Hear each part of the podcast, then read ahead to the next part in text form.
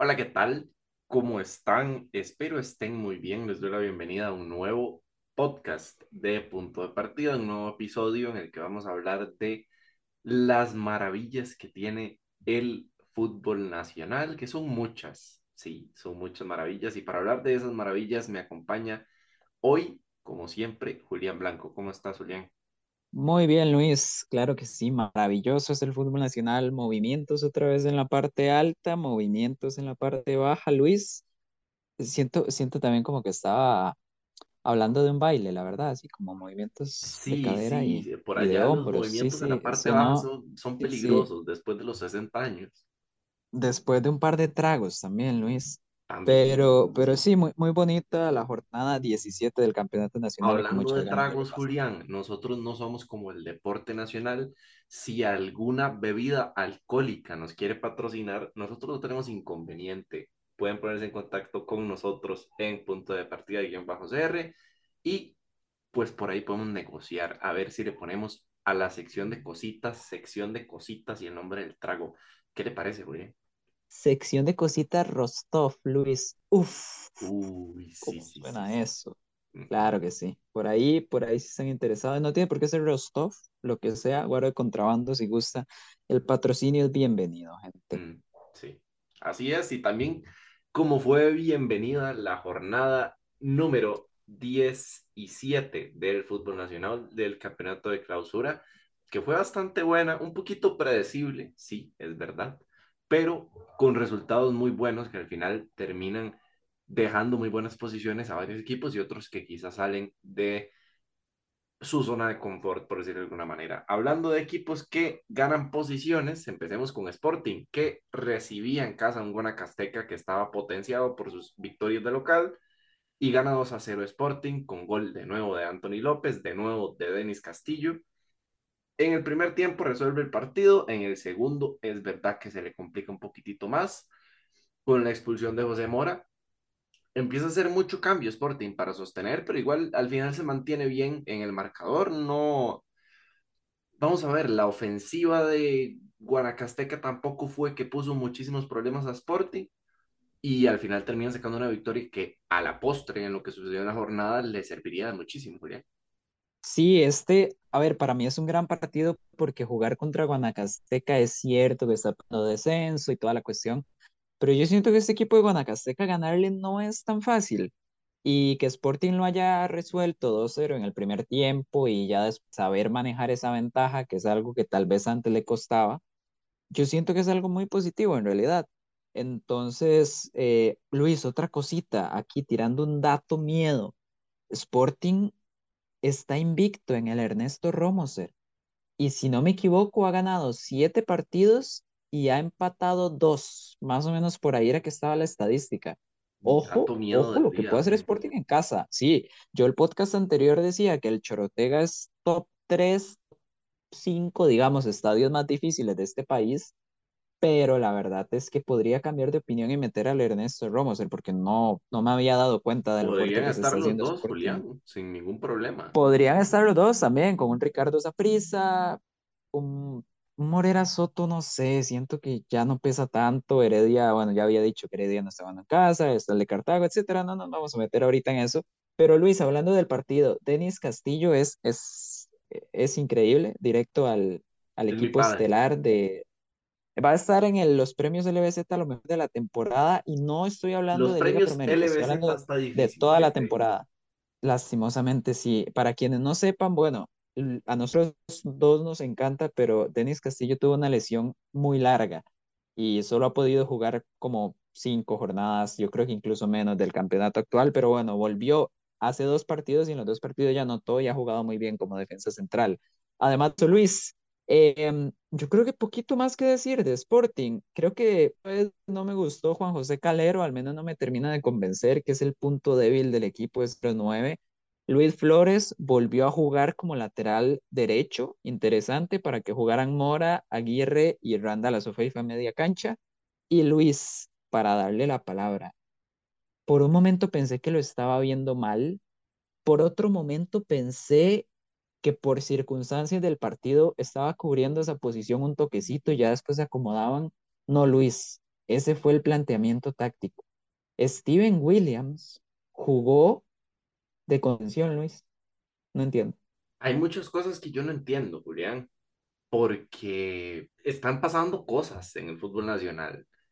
Una de las cosas que están pasando es que los exjugadores de Saprissa son figura en todos los equipos donde están. O bueno, en la mayoría de los casos, evidentemente existen sus excepciones. Y, bueno, dentro de eso no tiene nada que ver con Steven Williams, pero sí podríamos hablar también de posiciones extrañas, que yo también considero que Tellería inició jugando en una posición bastante extraña también en el partido, que estuvo como entre dos lados al mismo tiempo, pero al final le hizo un buen juego. Lo que sí me gustaría destacar, Julián, que lo hemos hecho bastante antes como LBZ Sports, ahora como punto de partida, cómo no, y también nos ha dado la razón los microciclos de la selección nacional en donde ha participado bastante. Luis Flores es un gran jugador, pero sobre todo es un gran capitán. Es ese jugador que siempre hace falta un equipo que se sacrifica por él, no importa que no juegue, no importa que tenga que jugar en una posición alternativa, siempre lo hace y siempre lo hace bien. Y bueno, está con Sporting desde antes del ascenso, si no me equivoco, y, y bueno, al final terminan termina siendo una ficha importantísima de los capitanes, creo que es el principal. Y, y bueno, gran trabajo de él. Sí, sí, de hecho, totalmente. Creo que el, el capitán, el, el, número uno es Randall Azofeifa, pero después es Luis Flores. Y considerando que Azofeifa no siempre es titular, pues yo creo que Flores termina jugando de capitán la mayoría de partidos también. Luis, el capitán de Guanacasteca y de los puntos altos del equipo, que es Josimar Olivero, que es el contención del equipo, jugó de central y bueno, la variante de, de, Horacio, como dije, fue poner a Steven Williams en media cancha y poner a Joycel Wright de titular, yo creo que por primera vez como en un año.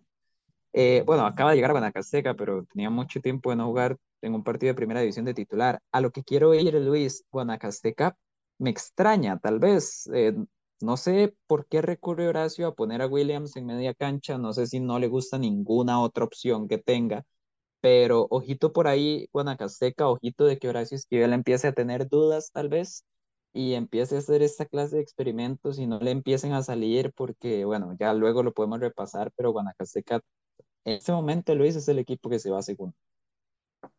Sí, se vienen dos partidos, dos visitas eh, para nada fáciles para Sporting, una de esas San Carlos, que sabemos que juega y compite todos los partidos en el torneo, otra es a Santos, que está peleando por el no descenso. Luego recibe a Punta Arenas, que si bien está divagando ahí en medio de la tabla.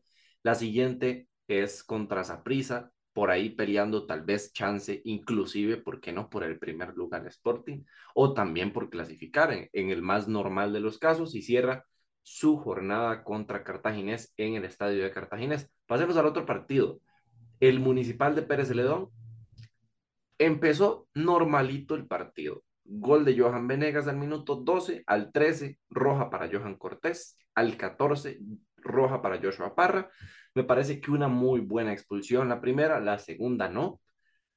Y bueno, a partir de ahí, evidentemente, se descontrola el partido. Gol Carlos Martínez cierra la, la cuenta a Dorian Rodríguez para la liga. Después descuenta Cristian Zúñiga, pero ya con un Alajuelense bastante entregado, ya con el trabajo resuelto y es una victoria muy, muy importante para la liga, no solo porque lo devuelve y lo mantiene al segundo lugar en este contexto en donde equipos como Cartago, como Sporting, como Heredia siguen ganando, sumando puntos, sino que también es la recuperación de un poco de confianza, porque la liga de sus últimos cinco partidos solo había ganado uno.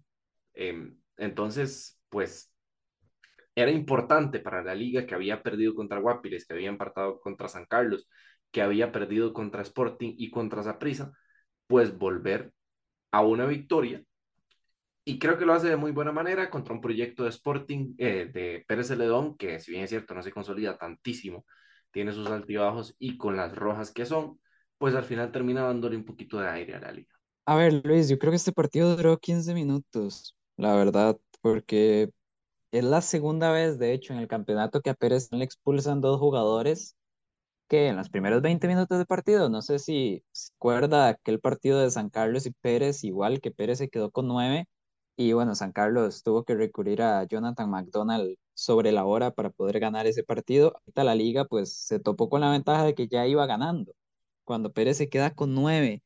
Y es que Luis, a partir de ahí, ¿qué va a hacer? O sea, va a ser un partido donde la liga lleva absolutamente todo el peso, que ya de todas formas esperábamos que lo hiciera, y Pérez se queda atrás, buscando ahí alguna contra, alguna jugada balón parado. Sabemos que la no sea el equipo más confiable con la defensa adelantada, pero como dices, el gol de Carlos Martínez y el 2-0, yo creo que ya a partir de ahí ya, ya no había nada que hacer. O sea, ya no iba a ser cuestión de un accidente para que Pérez empatara y ya poco más se podía hacer. Luis, eh, yo creo que aquí lo relevante es hablar de lo de Pérez y no en el sentido, a ver, yo a nivel personal sí estoy de acuerdo con las, con las dos expulsiones, pero más allá de eso, Luis, lo que quiero decir es que Pérez es el equipo con más expulsiones de todo el campeonato nacional. Tiene 10, si no me equivoco, en 17 partidos. Es un montón. Y creo que eso le puede llegar a afectar muchísimo. Eh, por ahí he visto gente que ha llegado incluso a hablar un poquito de Pérez, ahí descenso y qué tal y toda la cosa. Yo no lo creo, pero sí siento que es un equipo tal vez que se complica las cosas muchísimo más de lo que debería y muchas veces por temas de actitud.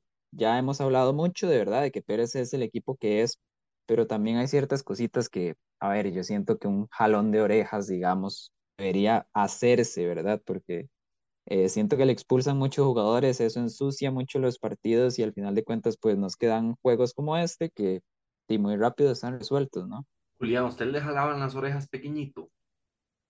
No, Luis, la verdad nunca me jaló. Bueno, no que recuerde, la verdad. Bueno, ¿A usted sí, eh, no me acuerdo, puede ser, no me acuerdo, pero es una práctica común en Alajuela. Pero bueno, no importa, sigamos. La liga. Coincidimos en que a Pérez le vendría bien un jalón de orejas. Sí, sí, sí, sí, sí, estoy de acuerdo. Ahora, yo creo que también coincidimos en que es importante, tras la baja de nuestro queridísimo y respetadísimo amigo Celso Borges, la incorporación que está haciendo Carevic de Dardo Milok, que cada vez va tomando más minutos de juego y le viene beneficiando a la liga también. Curioso, vuelve a jugar Carlos Mora, vuelve a ganar la liga. Ahí lo dejo. Y listo, con eso pasamos al próximo partido, que es un Cartaginés recibiendo a Punta Arenas. Un partido donde la figura tiene apellido Hernández y no, no es Pikachu que abrió el marcador, al minuto 15, Anthony Hernández marcó el primer gol, pero esa no es la figura del partido, la figura es Marcel, que anota un doblete. Después del doblete, le saca el dedo del centro, no me acuerdo a quién, pero se lo saca, lo expulsa, se va del partido. Julián Blanco, lo que me va a venir a decir, ya lo sé. Otra victoria para Cartaginés, 18 de 18 puntos en la segunda vuelta, ya lo sabemos. Ahora. Gracias por el dato, Luis. Sí. Se viene, se viene esa prisa a visitar a Cartago. Ya hoy pusieron en venta las entradas. Y en una racha muy importante para Cartaginés, donde yo siento que cada vez menos le hace falta Marcel Hernández. Y no hay que malinterpretar. Es el jugador más determinante de Cartago, por supuesto. Pero por el planteamiento y lo que está haciendo el equipo, yo creo que los goles no son un Marcel invente, sino que es un buen trabajo en equipo que tal vez otro jugador pueda suplir. Me encanta lo que está haciendo Jekyll Venegas después de reincorporarse al equipo. Es un jugador muy importante, se asocia bastante bien con el medio del campo. Ya habíamos hablado el partido pasado de Luis Ronaldo Araya y del que hablamos muy poco. Yo creo que es porque la prensa habla mucho y nosotros no nos gusta seguirle la corriente a lo que dice todo el mundo es de Michael Barrantes. Y yo creo que ya se merece que, que digamos cositas buenas de él, que no están de más destacar. A mí el que me gusta mucho es Kevin Espinosa Julián, lo tengo que admitir, es una de mis debilidades en el centro de la defensa del Campeonato Nacional, pero es otra cosa. Y de Punta Arenas, que vamos a decir, sigue experimentando, ahora juega con una especie de línea de cinco extraña y, y bueno, al final pues no le sirve, como viene siendo costumbre que los experimentos no le sirvan a Jainer Segura. Julián, de una vez se lo adelanto yo por si quiere eh, que se lo adelante. Si Punta Arenas pierde con Grecia en el estadio de Punta Arenas, en la olla mágica, en el Lito Pérez, echan a Heiner Segura. Y no, no lo tengo de ninguna fuente confirmada. Es un dato que estoy tirando yo ahí a, al aire. Si pierde con Grecia, en Punta Arenas, no sigue. Y cierra Walter Centeno. A ver, estaría interesante. A mí no me termina de cuadrar porque yo no veo a Centeno dirigiendo a un equipo como Punta Arenas, no por el, no por Punta Arenas en sí, sino por los jugadores que tiene en este momento.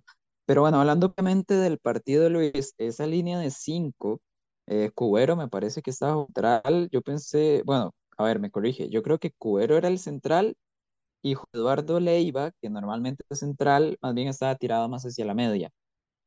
Pero bueno, por ahí podían haber ciertos mucho en realidad. Sí, sí, estaba rotando mucho. Por, por eso, por eso también no estoy seguro. Por ratos incluso veía a William Fernández un poquito adelante. Pero, a ver, el detalle, yo siento que al inicio del partido, lo dijo Guanchop también en conferencia de prensa, a Cartago le costó mucho adaptarse a- al planteamiento de, de Punta Arenas. De ahí que el Puerto incluso uno pueda decir como que empezó ganando pero bueno, llegó el gol Marcel, que primero muy bien por Cartago, muy bien reaccionar apenas en cuatro minutos para empatar el partido y volver a igualar todo. Y ya después muy bien Cartago para ahora sí adaptarse y llevar el peso del partido. Yo creo, eso es algo que me está gustando de esta seguidilla de, de partidos de victorias de Cartago, que se está sabiendo adaptar a las circunstancias. A veces empieza ganando y golea, a veces empieza ganando y sabe sufrir, a veces tiene que remontar y, y lo ha logrado. Son seis partidos, pero son seis partidos que creo que han estado variaditos. Y tal vez para no extenderme mucho, Luis, bien interesante para Guanchop. O pones a Jake Venegas de delantero centro en lugar de Marcel, o mantienes a Guevara, Ronaldo Araya y Jekyll como están y metes a Kenneth Cerdas y juegas con el falso 9 que estuvo probando Chope más o menos a mitad de campeonato. Entonces, ojito, porque a Cartago se le vienen partidos duros. Ahora sí, le tocan los duelos directos con Heredia, con la Liga y, y con Saprissa, si no me equivoco. Entonces, puede ser clave la decisión de Paulo César Guanchop de, de qué hacer ahora que Marcel Hernández va a estar expulsado. Julián le toca Heredia, Saprissa, la Liga, Sporting y ir a visitar a Grecia. Así que Es, ya, es el calendario más difícil de los sí, cuatro. Estamos, sí, sí, bueno, de sí. los cinco. No, de todo el campeonato, Julián. También puede ser, sí. Por ahí, sí, está, está complicado. O sea, Cartago llega muy bien, pero le toca lo más difícil. Claro, y, digo, y en parte tiene mucho bonito. sentido el hacer los puntos en la parte fácil del calendario, fácil entre comillas, pero tiene mucho sentido. Donde es más normal que se deje puntos es acá. El problema que tiene Cartago es que hizo una primera vuelta muy irregular, entonces no tiene ese colchón de puntos para decir, y ya, ya estoy metido, ya cuesta mucho que me saquen. Eso es un problema. Y bueno, de Punta Arenas, pues ya dijimos muchísimas cosas. No me acuerdo no me acuerdo, Julián, si usted tiene el dato, me lo puede decir. ¿Contra quién despidieron a Alexander Vargas? Ya se lo digo, Luis. Aquí se lo tengo, Luis. En la jornada 9 perdió Punta Arenas contra Sporting, echaron a Alexander Vargas, jugó el siguiente partido el asistente técnico de apellido Alpizar, no recuerdo el nombre, fue cuando le quitaron el invicto a la liga, no sé si lo recuerda, que ahí el MAE se puso a rajar de que, que un joven le había quitado el invicto a Carevic y un poco de cosas, y ya al partido siguiente entró Heiner Segura. Listo. De los siete partidos que ha jugado Heiner Segura, bueno, que ha entrenado, le ganó a Saprissa en un accidentado partido por temas eh, extra cancha, diría yo, un montón de contextos. Eh, eh, habían cuestiones de elecciones, había cuestión de racismo interdisciplinario entre esa prisa, había eh, arbitrajes de por medio, había situaciones extrañas de por medio y, y, y demás. Le gana esa prisa y ha perdido los otros seis. ¿Cómo la ve, Julián? Yo la veo terrible, Luis, y también la veo terrible por lo que le queda a Punta Arenas. Ojito. Y es que como la Liga Promérica es, un, es una liga brutal, no hay calendario fácil. A Punta Arenas le toca un Grecia peleando el descenso, Guanacasteca peleando el descenso, Sporting peleando la parte alta, la Liga peleando el segundo lugar, incluso el primero, y Heredia en la misma situación. Es decir, está peliagudo. Por eso habíamos dicho que ojito con que Punta Arenas mantenga estos resultados, porque con los tres puntos que se le quitan por la regla sub-20, cuidado y no termina complicándose más de la cuenta. No creo, tiene un colchón importante, pero estoy casi seguro que se iba a terminar raspando o por lo menos pegándose un susto más de lo, de lo que debería por la primera vuelta perfecta que hizo el torneo anterior. Julián, pasemos a, a Santos de Guapiles, a esa gran victoria que tuvieron los de Randall Rowe contra la sorpresa. Sí, sí, sorpresa más o menos. Sí, sí, porque, porque Santos viene haciendo las cosas bien, bueno, más o menos. porque A ver, van sextos. A ver, de, de los cinco equipos que están peleando semifinales, bueno, que no sean de esos cinco, Santos es el mejor del campeonato. Sí, sí, o sea, sí viene bien en términos generales, pero en las últimas jornadas sí que ha tenido un bajoncito importante. Y aquí es donde yo digo que empiezan a aparecer esos exjugadores del Saprissa. Jordi Evans, que si no me equivoco está préstamo en Santos de Guapiles, gol y un señor Pepino de Luis José Hernández, que hay que decir las cosas como son, lo hemos criticado muchísimo cuando jugaba con Saprissa, con Santos está haciendo un muy buen trabajo, es uno de los líderes del equipo con un pepino, un golazo, y pegó en el palo y picó en la línea, esos que uno hace en FIFA y se vuelve loco. Al minuto 35 llega ganando Santos de Guapilet 2 a 0. Yo feliz porque yo había pronosticado que había un empate. Digo yo, ahora vuelve Heredia, retoma el partido, busca la victoria. Y así fue, efectivamente. Jelsin Tejeda marcó el descuento, después lo intentó bastante el equipo herediano, hay que decirlo, fue apabullante la presión que metió Heredia para ver si podía lograr el empate. Al final no se le dio y es un gran planteamiento de parte de Randall Rowe porque hizo bastantes, bastantes cambios, intentando también mantener un poquito la posesión y defender atrás. Y pues le roba puntos a un rival directo, podría decirse también, en esta zona en la que está Santos de Guapiles, pero también rescata tres puntos para lo que realmente está peleando y es salir de la zona de descenso. Julián. Luis, muy por ahí del empate estuvo aún, aún fuera de juego ahí, dudoso de, de no pegar esa predicción en un gol de Roine Rojas que terminan ganando por fuera de juego y la verdad, ni la cámara de televisión, ni, ni la foto, ni nada dejó muy claro. Em, pero bueno, la mayoría de la gente se inclina, de hecho, por, porque era un gol legal. A ver, Julián, pero... las, cámaras, las, cámaras, en el estadio Eval Rodríguez son difíciles de poner. Es, es un tema complicado, sí. Estamos totalmente de acuerdo. Tenemos que ahora que llegue el, el Bar Light. ¿Se acuerda, Luis, cuando habíamos discutido de que tal vez a final de año tengamos bar en fútbol? Tal vez a final de año haya alguna marca de licores light que nos quiera participar o patrocinar más bien y, también haya dos tipos de bar light en el campeonato nacional, Luis. Les estaríamos totalmente agradecidos y Luis, estaría bonito, sí, hablar de bar light y bar light y que la gente no entienda muy bien por dónde va el tema.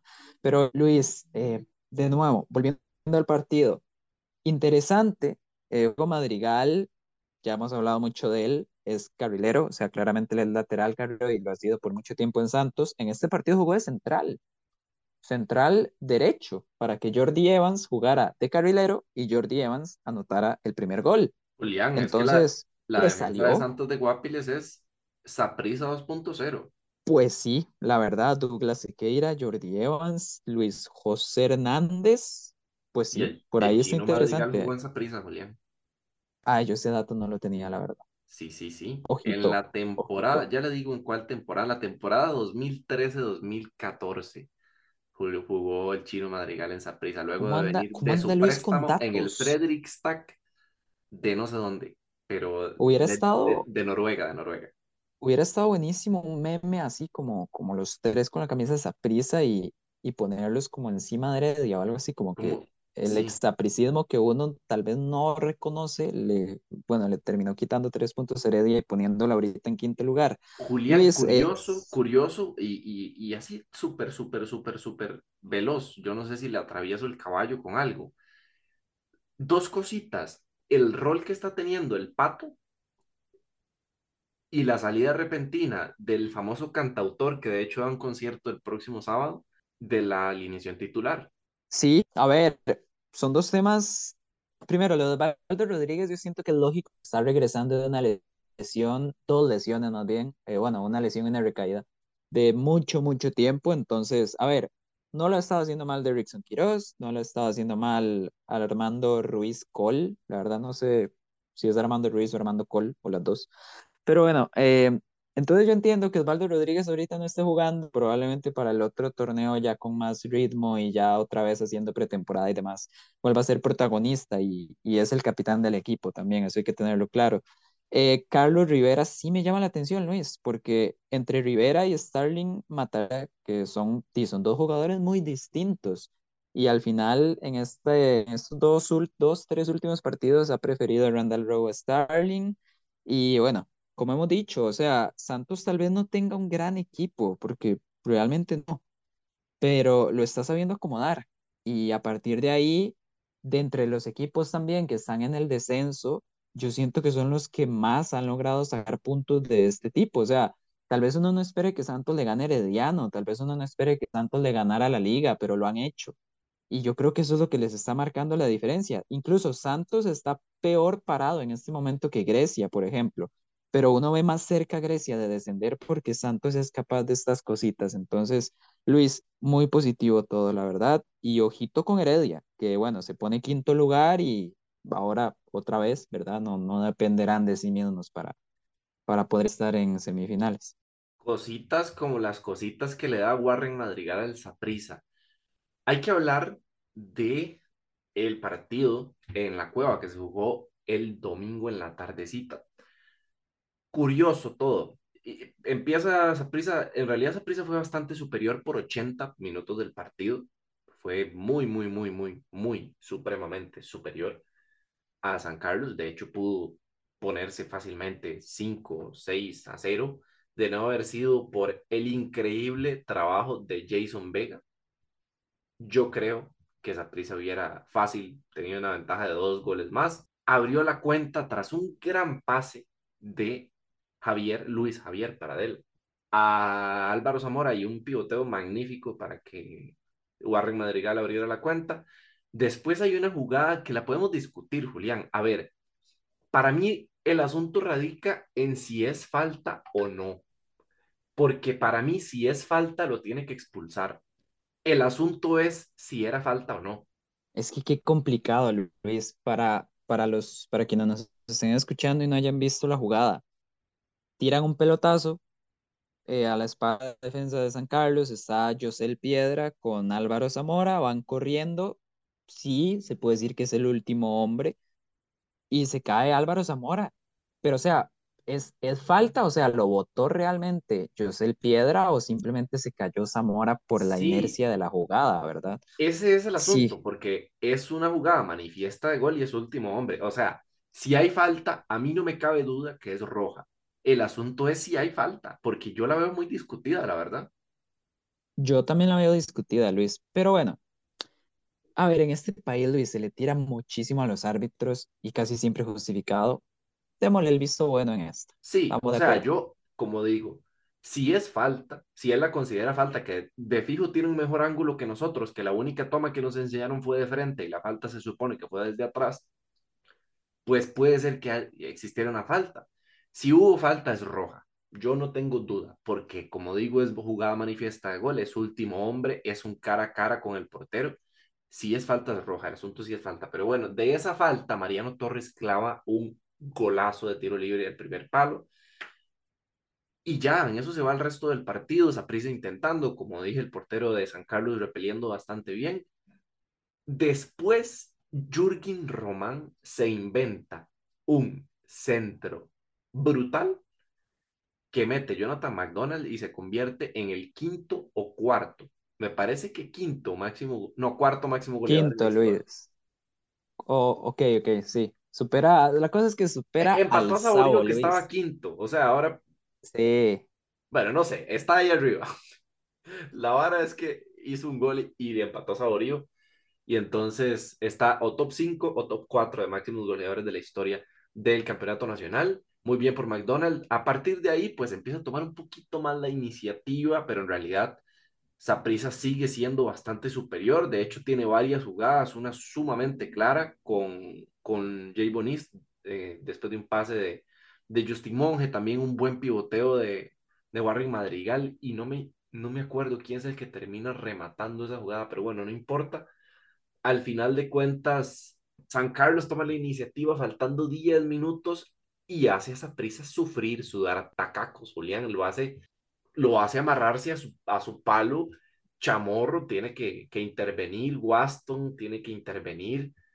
Sí, tienen que ser bastantes cambios defensivos. De hecho, los cambios de esa prisa son bastante conservadores en, la mayoría de los casos con Vladimir, pero en este caso también. O sea, saca Paradela y mete Justin Salas.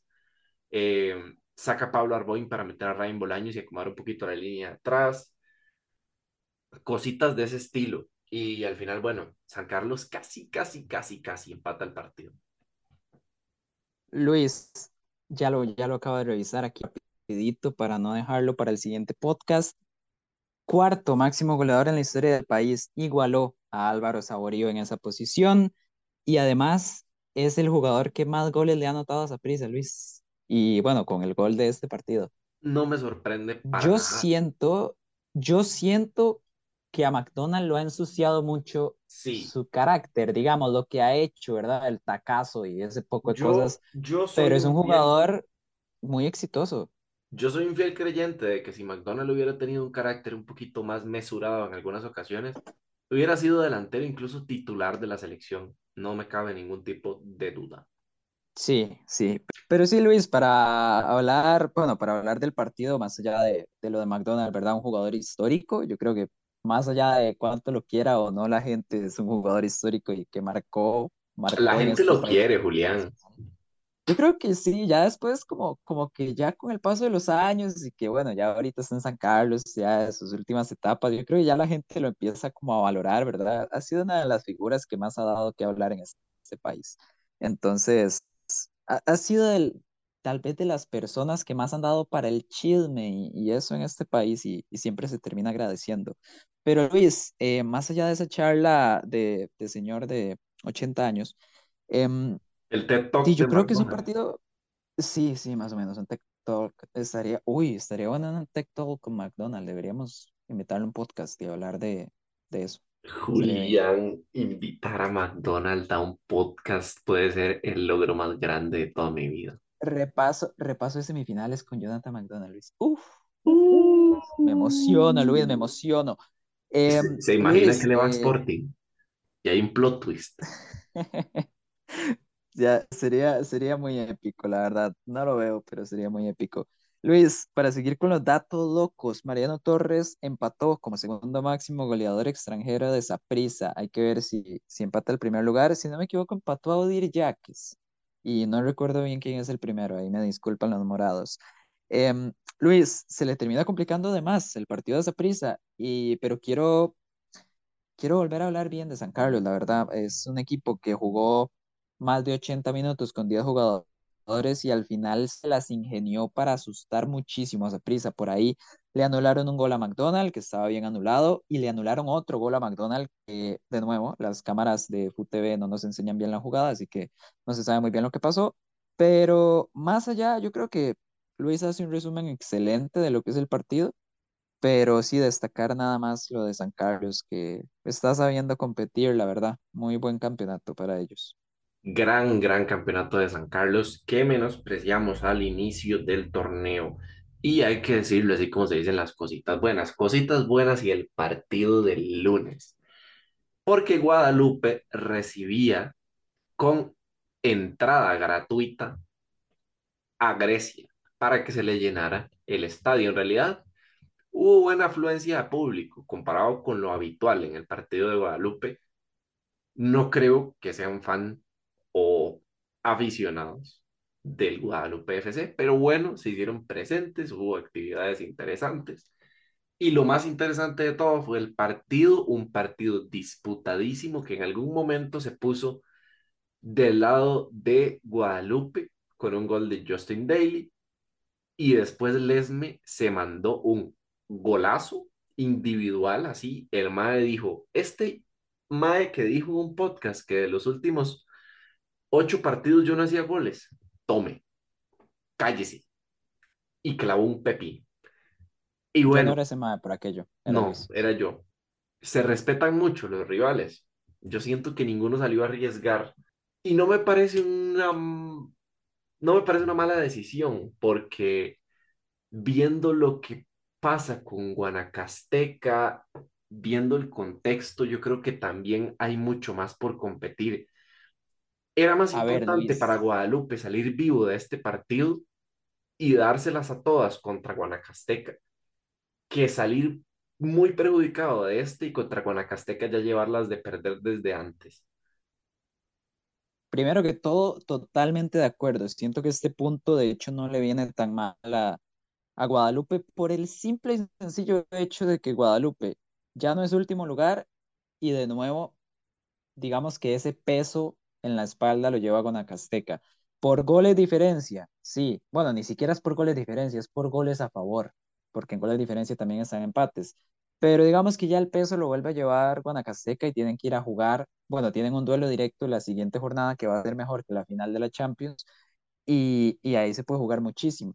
Pero segundo, Luis, arriesgar, tal vez los equipos no arriesgaron, pero ese penal Uf, yo Luis, yo sinceramente me gusta, es- estoy contento de que Eduardo Juárez haya fallado ese penal y no porque tenga cosas en contra de Guadalupe, sino porque me hubiera, o sea, me hubiera parecido muy feo tal vez que, Guadalupe ganara este partido por una jugada de ese tipo, por un error arbitral y hubiera podido ser, ser determinante final de campeonato. Entonces, yo creo que el empate es muy merecido, Luis. Es un partido buenísimo, de los mejores, si no el mejor partido de este, del fin de semana anterior.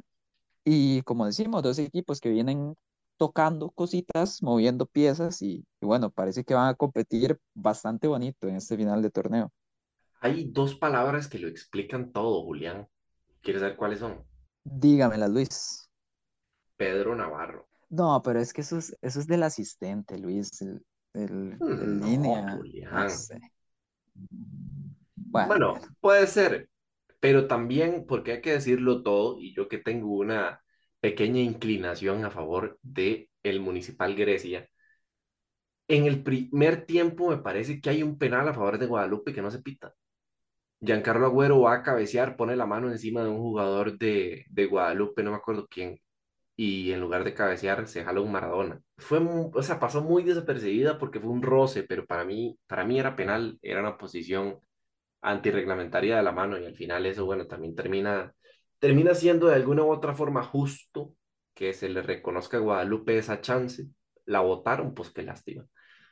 Penal que no es penal, no entra. Eso dicen. Y bueno, se cumple la regla de nuevo. Julián, listo, los partidos, repasamos la tabla, ¿qué le parece? Estamos totalmente listos, Luis, un repasito de la tabla y del jugador de la jornada también. Saprissa con 39.6 adelante de la liga es el líder. La liga segundo con 33, 32 para Cartago, 31 para Sporting. Dos abajo, en el quinto lugar viene Heredia, Santos de Guapiles con 22, Guanacasteca con 20, San Carlos 19, Pérez 17, Punta Arenas 15, 14 Grecia y 13 para Guadalupe. La tabla acumulada se las repaso la próxima jornada para que ustedes vayan y hagan el research. No tiene nada que ver con que no la haya buscado antes, sino con motivar la investigación en la audiencia, porque también nosotros tenemos un rol educativo, Julián. Totalmente, sí, nuestro podcast, además de, de hablar de Liga Promérica, pues ojalá, no sé, escuchen nombres diferentes ahí, conozcan un poquito de cómo juega Grecia para que luego lleguen a la reunión familiar a, no sé, a no hablar siempre de lo mismo, Luis, es parte de lo que nosotros tenemos como nuestra visión en, en punto de partida. Me parece acertadísimo el comentario de Julián. sí, sí, Por allá, cuando estén comiendo pupusas y se acuerden de, Fernando Ledne. sí, sí, cuando estén, cuando estén cocinando con sus padres en la Y cocina y hablen, ustedes de llegan y José le Pablo dicen, Córdoba, ustedes le dicen a su abuelo, abuelo, ¿usted vio qué, qué piensa de que Horacio Esquivel pusiera a Steven Williams media cancha? Ahí hay sí, tema, Luis. que claro, Ahí hay tema. el abuelo le va a decir que está totalmente en desacuerdo. Pero Sí, sí, sí, pregúntele al sí. abuelo qué pasa si pone a Waston de nueve. Pregúntele, pregúntele. Sí. Bueno. Julián, pasemos al jugador de la jornada. Yo lo tengo más o menos claro, pero quiero escuchar el suyo primero. Ay, yo quería lo mismo, Luis. Yo tengo dos opciones, los dos juegan en la misma zona de la cancha, yo voy a decir Michael Barrantes. Ok, ahora no sé cuál iba a decir usted. Yo, bueno, puede ser que me incline por Mariano Torres, pero no lo voy a decir. Es, esa era mi otra opción, Luis Mariano. Sí, sí, eh, yo creo que ese es el comodín de todo el mundo y, y, y si en cualquier medio lo también. repasan, pues yo creo que van a decir lo mismo. Pero Es yo me voy con. Luis José Hernández. Ok, muy bonito también. Muy bonito. De hecho, ojito, a final de temporada, y por ahí lo podemos considerar en, en un equipo, bueno, en la, tal vez en la suplencia de, de un equipo del torneo. Me parece Lo ha hecho muy bien. adecuadísimo. Sí, sí, Julián, sí. cuénteme cositas. Sección de cositas, em, ¿qué había dicho Luis? Sección de cositas, eh, Rostov o algo así, para, para que vean lo Ah, lindo que sí, suena. sí, sí. La, la semana pasada habíamos hablado también de, De de, parches, de parches. parches, parches. S.A., sí. Em, Bueno. Luis, no, no, si tiene el negocio no tiene que ser parches ni alcohol, lo que sea, todo es bienvenido, em, de veras. eh, pero bueno, Y si no tiene un negocio y quiere aportar con la causa, pues también. Porque Sí, tiene que tener un y, negocio.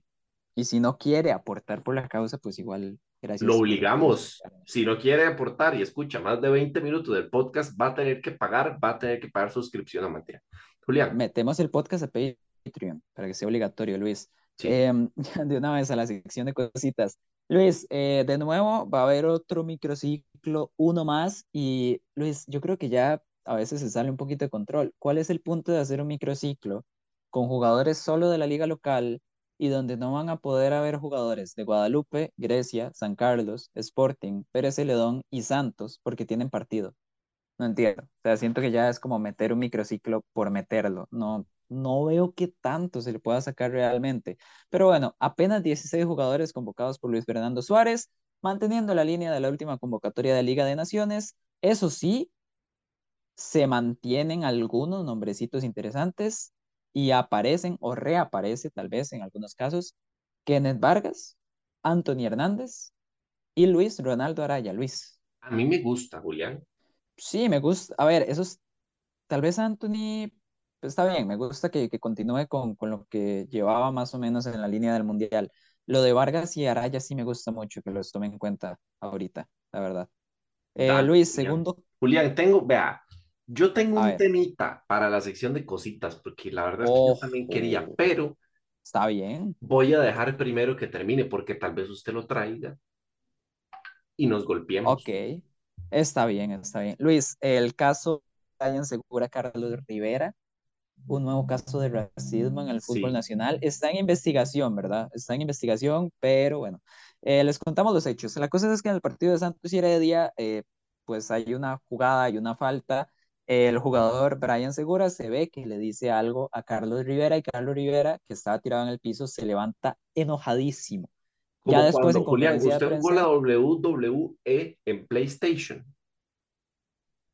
no, Bueno, pero para entiendo los la que idea. sí, para los old school, cuando estaba bastante herido un luchador, a veces aparecía la opción de apretar triángulo y se levantaba endemoniado con un remate.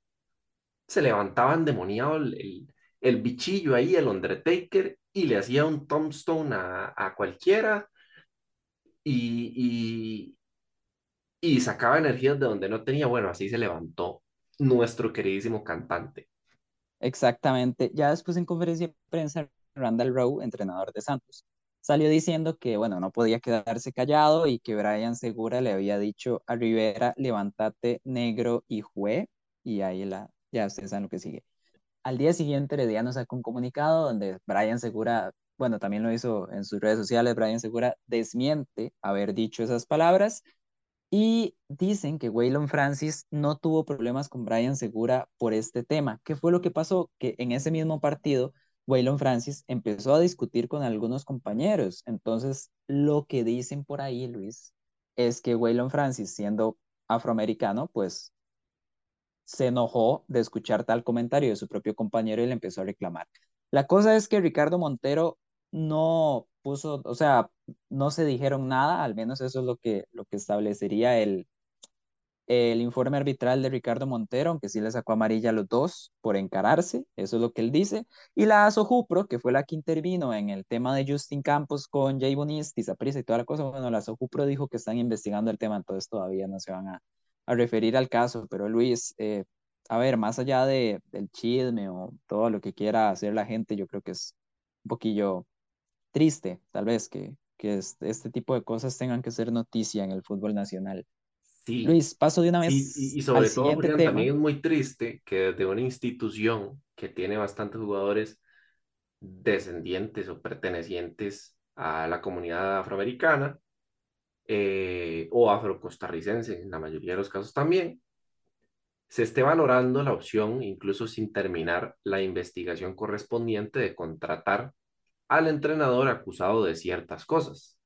Ese es otro tema. Hay rumores muy fuertes de que Justin Campos va a terminar el campeonato dirigiendo al Y a Club ver. Julián, yo no sé usted como herediano, pero a mí no me agrada.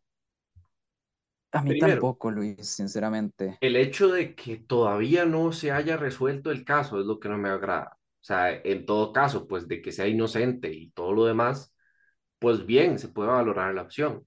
Es un gran estratega. Pero aún ni siquiera valorada la situación, ni siquiera emitido un criterio final, está feo. Está feo no solo para el, para el equipo, la institución o los valores de Heredia, sino por, porque también va a tener que trabajar con jugadores negros. Sí, sí, sí, también. Sí, es, va a ser un tema muy delicado porque a eso es a lo que mucha gente, a eso es a lo que también se va con el tema de Justin Campos. Ya no solo es un tema de que te echan de esa prisa, es un tema de, de que te ensucian tu imagen. Y ya Justin Campos, a donde sea que vaya a entrenar, donde sea lo, lo que vaya a hacer, ¿verdad? Pues, pues ya va a tener esto, ¿verdad? En su historial de, que lo despidieron de un equipo por insultos eh, racistas.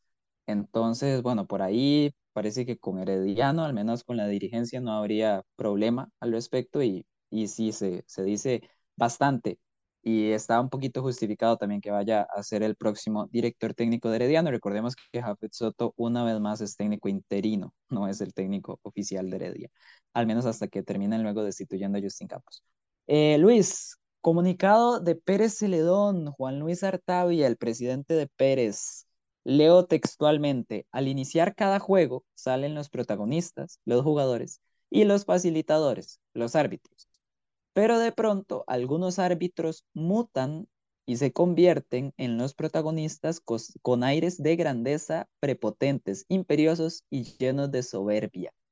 En el comunicado, que es bastante largo, Juan Luis Artavia, bueno, en el comunicado dice palabras como mutantes, altaneros, viejos, locos e iracundos, etcétera, etcétera. Luis, nosotros le enseñamos ese comunicado a Ani Pérez, que es la encargada de periodismo en la UCR, y Luis, la verdad, no sé qué haría.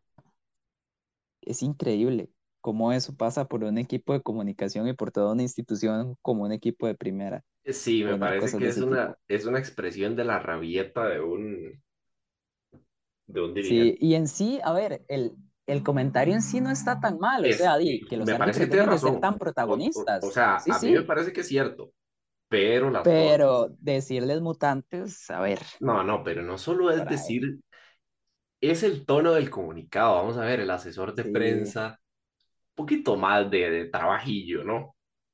El comunicado ha dado mucho que hablar, ¿verdad? Y tal vez el, el fondo en sí del comunicado no está mal, pero la forma, pues, a mi parecer, yo creo que sí. está feo. Está feo. Luis, Julián, este, dígame, me quedan dos cositas. cositas, así rápido. No, dos cositas. Dale, Terminó la fase regular de la, cositas. se- terminó la fase regular de la segunda división, ya tenemos los cuartos de final, ya están los últimos ocho equipos que pueden ascender a primera para mitad de año. Los cruces en este momento no lo recuerdo, prometo traerlos después. Y la selección femenina, Luis, el último parón FIFA antes del Mundial Femenino, perdieron 1-2 contra Polonia y el mismo día que estamos grabando este podcast, perdieron 4-0 contra Escocia. Problemitas para la Sele, pero bueno, ya lo único que queda es el Mundial. Luis, fin con la sección de cositas. Esas dos últimas eran más, más Julián, flash. Todavía no, fin. Hay una noticia importante que me parece repasable y listo. ¿Usted tiene entendido, conoce, sabe, tiene ubicado el torneo Esperanzas de Toulon? Por supuesto, Luis, yo iba a ir hasta que me jodí la rodilla. Claramente, es un, para los que no sepan, es un torneo sumamente importante en donde selecciones del mundo, sub 22, sub 23, pues se foguea, es una especie de mundialito cuyo objetivo es pues ver promesas de jugadores que se destaquen, que compitan entre sí, jugadores jóvenes, como un mundial sub 20, como un mundial sub 23, pero readaptado. Pues Costa Rica va a participar, Julián, después de, me parece que ocho años, después del 2015. Y, y es una muy buena noticia. Y una de las dudas, de hecho, Luis, es quién va a dirigir a esa selección. El torneo es sub-23, sub-22, no estoy exactamente Creo seguro. que es sub-22 y hasta donde tengo Pero entendido, el encargado de esa selección, o bueno, lo fue últimamente, es Douglas Equeira. sí, parece que va a ser Douglas Sequeira. A Recordemos el último paso de Douglas con una selección menor, que fue la preolímpica, ¿verdad? Julián, Em, a ver, Douglas es, yo siento que es un buen técnico, Luis, pero también hay que decir que no se le han dado los procesos de selecciones menores anteriormente. yo no sé qué le diga, Julián, pero una selección, Jewison Bennett, Manfred Dugalde, seguimos contando por ahí, no sé, podríamos meter Brandon Aguilera, Aaron Suárez.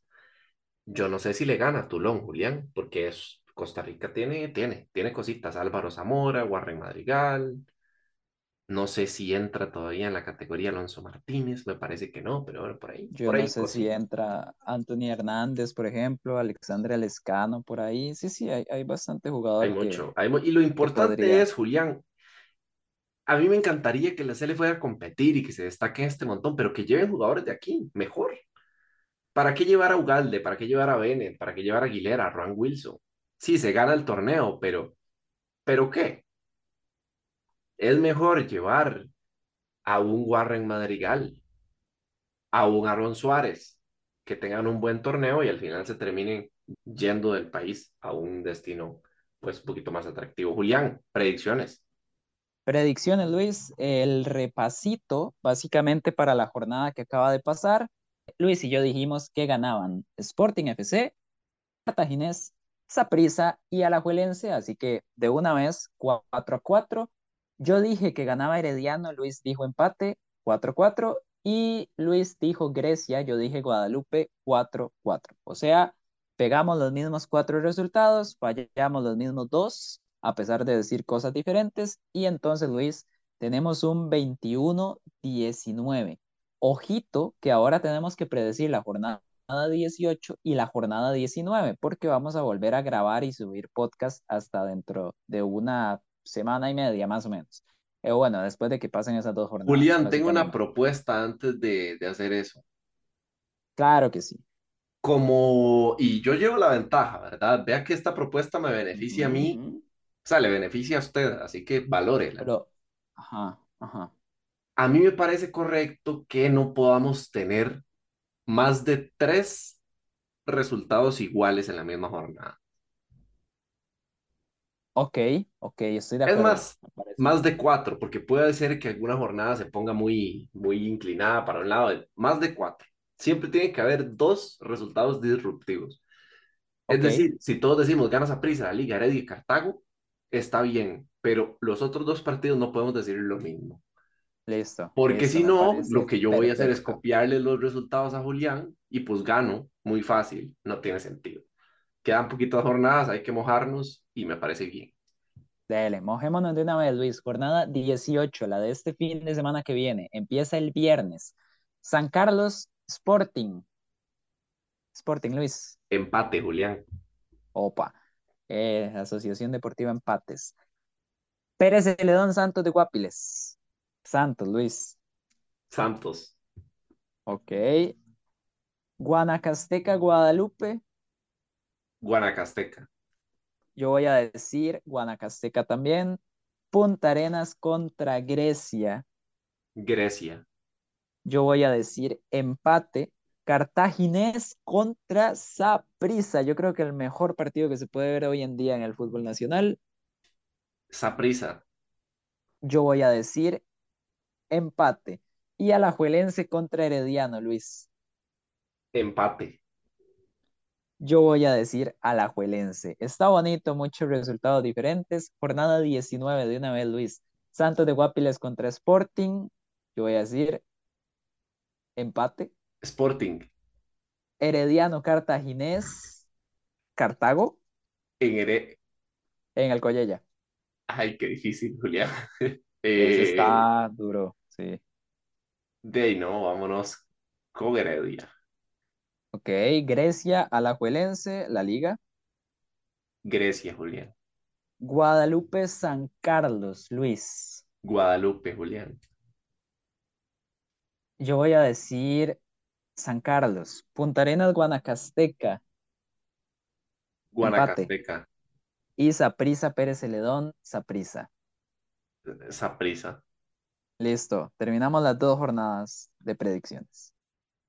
Curioso, Julián, nos dimos por todo lado. Eh, si, si hay una jornada en la que Julián, bueno, si hay una serie de jornadas en las que Julián puede responder es esta, porque tenemos un montón de resultados es que está muy cerrado, está muy cerrado el campeonato, Luis, está muy bonito. Pero hay de todo, sí, está muy bonito, me gusta, me gusta bastante. Em, pero bueno, hasta aquí llegó la sección de predicciones, llegó la sección de cositas, llegó el jugador de la jornada, el podcast también llegó a su final.